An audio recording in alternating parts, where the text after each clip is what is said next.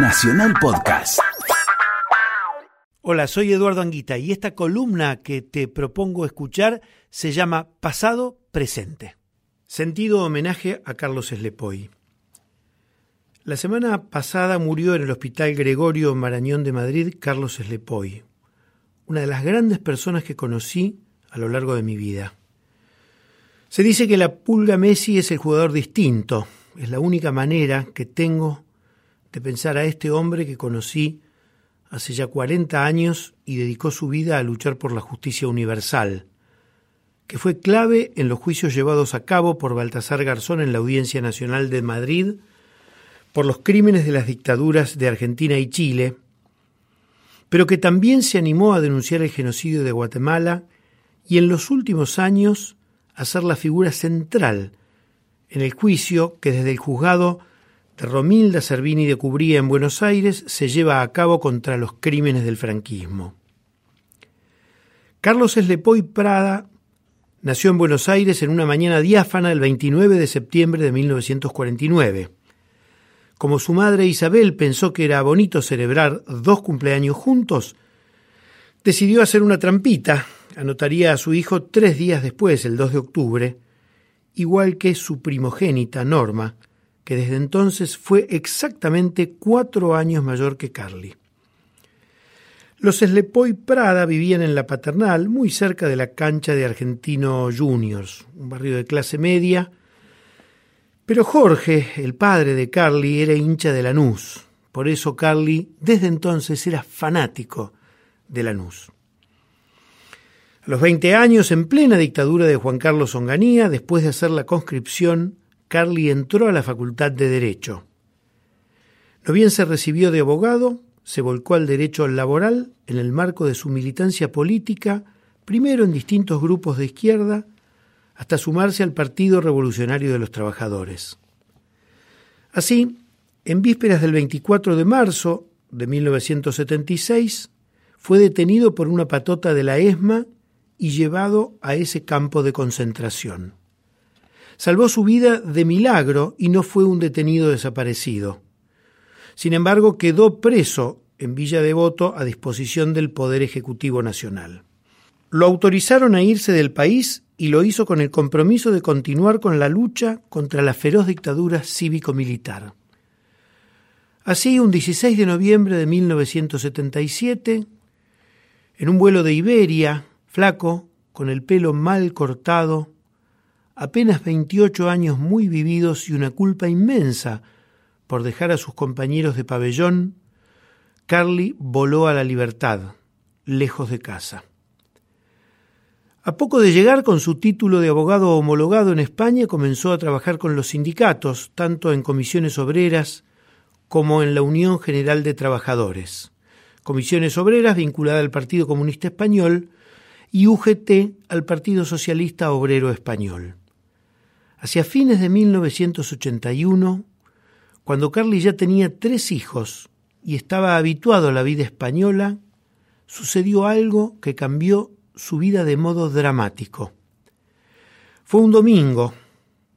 Carly bajaba de la estación Quevedo del metro de Madrid y caminaba despacio.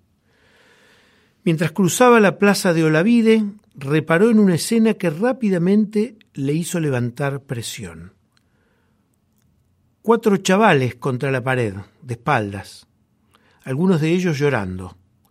Un hombre corpulento pegándoles con la culata de la pistola, insultándolos. Tenía el uniforme de la Policía Nacional. Carly miró alrededor, no vio a ningún otro agente de policía, ningún teléfono público, muy poca gente y todos caminando apurados. Sintió que debía hacer algo y se acercó. ¿Qué hace? ¿Usted está loco? No se meta, largo de aquí, no entorpezca la labor policial. ¿Cómo que no me meta? Usted no tiene ningún derecho a maltratar a estos chicos. Encima usted es policía. Oiga, ¿quién es usted? ¿Usted es español? No, no soy español, pero soy abogado, y lo emplazo a que guarde ya mismo ese arma con la que me apunta. El policía, amenazante, le pidió entonces la credencial de abogado. Era domingo, Carly no la llevaba encima. el hombre estaba fuera de control. Sin bajar el arma, se olvidó de los chicos y se la agarró con Carly. Ah, bueno, entonces vamos ya mismo para la comisaría. ¿Cómo no? Vamos a la comisaría. Pero señor, tranquilícese. El policía estaba de guardia, en realidad, en la sede central del Partido Comunista, de la calle Santísima Trinidad, pero se había tomado unas cuantas copas de más y había dejado su puesto de guardia. Por un momento enfundó el arma, en señal de que se tranquilizaba. Sin embargo, cuando Carly empezó a caminar y le dio la espalda, el hombre nuevamente sacó la pistola y sin que Carly lo advirtiera, le disparó por la espalda. El dolor fue lacerante y el ruido era, sin dudas, el de una bala. Carly sintió que le serruchaba en el cuerpo. Dejó de sentir las piernas, se desplomó, trató de moverse. Hijo de puta, me dejaste paralítico. Carly vivió desde aquel fin de 1981 hasta abril de 2017 con una disminución creciente en sus dos piernas. Tuvo un tratamiento muy doloroso y muy prolongado. Después de un año de estar internado, salió usando bastones. Sin embargo, terminó los últimos años solo moviéndose en silla de ruedas. Carly, además de un brillante jurista, además del hombre que puso en práctica la jurisdicción internacional de los crímenes de lesa humanidad, fue en todo sentido un sobreviviente. Hace ya muchos años un psicólogo especializado en víctimas de abusos del terrorismo de Estado, Norberto Ianni, me dijo, quien estuvo preso pierde el tiempo, pierde la noción del tiempo. Quien estuvo exiliado pierde la geografía, la noción de la distancia. Lo constaté innumerables veces. La sensación del tiempo para quien conoció la cárcel no será nunca la misma, ni su propio tiempo cronológico, ni los tiempos de la historia. Quien estuvo preso perdió el tiempo, quizás no lo recupere más, pero hará todo lo que esté a su alcance para vivir la ilusión de recuperarlo. Igualmente, quien sufrió el exilio pierde dimensión de su propia patria, de las ciudades donde vive.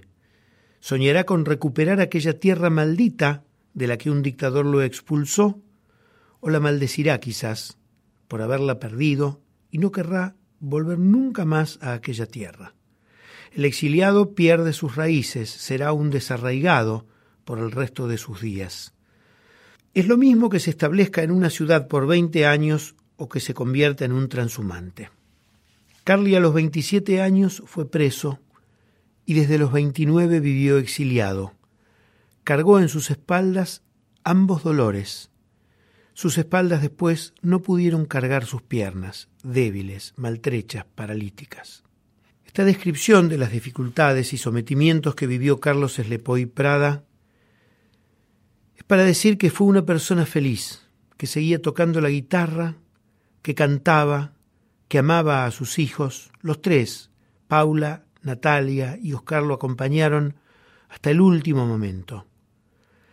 Carly hizo aportes sustantivos a la dimensión de la justicia universal y a la lucha por los derechos humanos. Se fue un grande, el jugador distinto.